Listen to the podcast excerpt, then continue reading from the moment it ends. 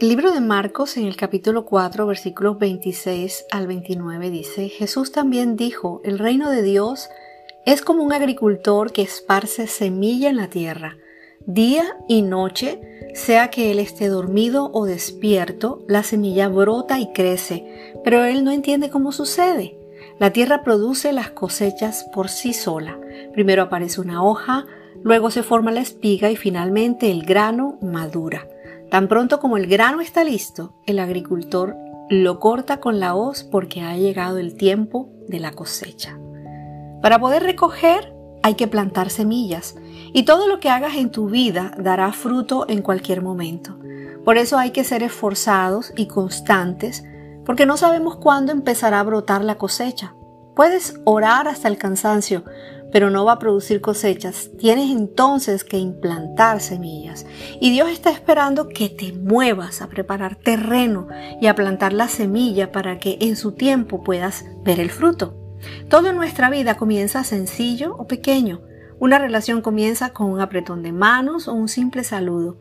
Una iglesia comienza por el llamado que Dios hace en el corazón de una persona. Un negocio comienza con una invitación que recibes y nada acontece hasta que se siembra la semilla. Sembrar es actuar en fe. Tomas de lo que tienes y lo entregas. Dice eh, la Biblia, te digo la verdad, si un grano de trigo no cae en la tierra y muere, sigue siendo el mismo grano. Pero si cae en la tierra y muere, produce muchos granos. Jesús plantó una semilla, entregó su vida y tú y yo somos parte de ese fruto. Plantar o sembrar siempre tiene su recompensa. Siembra tiempo, energía, ayuda, soporte, siembra dinero en alguien que tiene necesidad. A la final, eh, sembrar es entregarnos.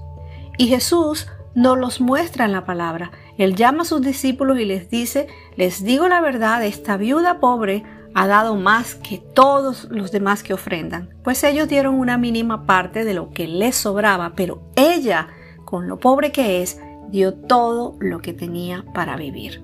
Tal vez piensas, pero ¿cómo voy a dar de lo que no tengo?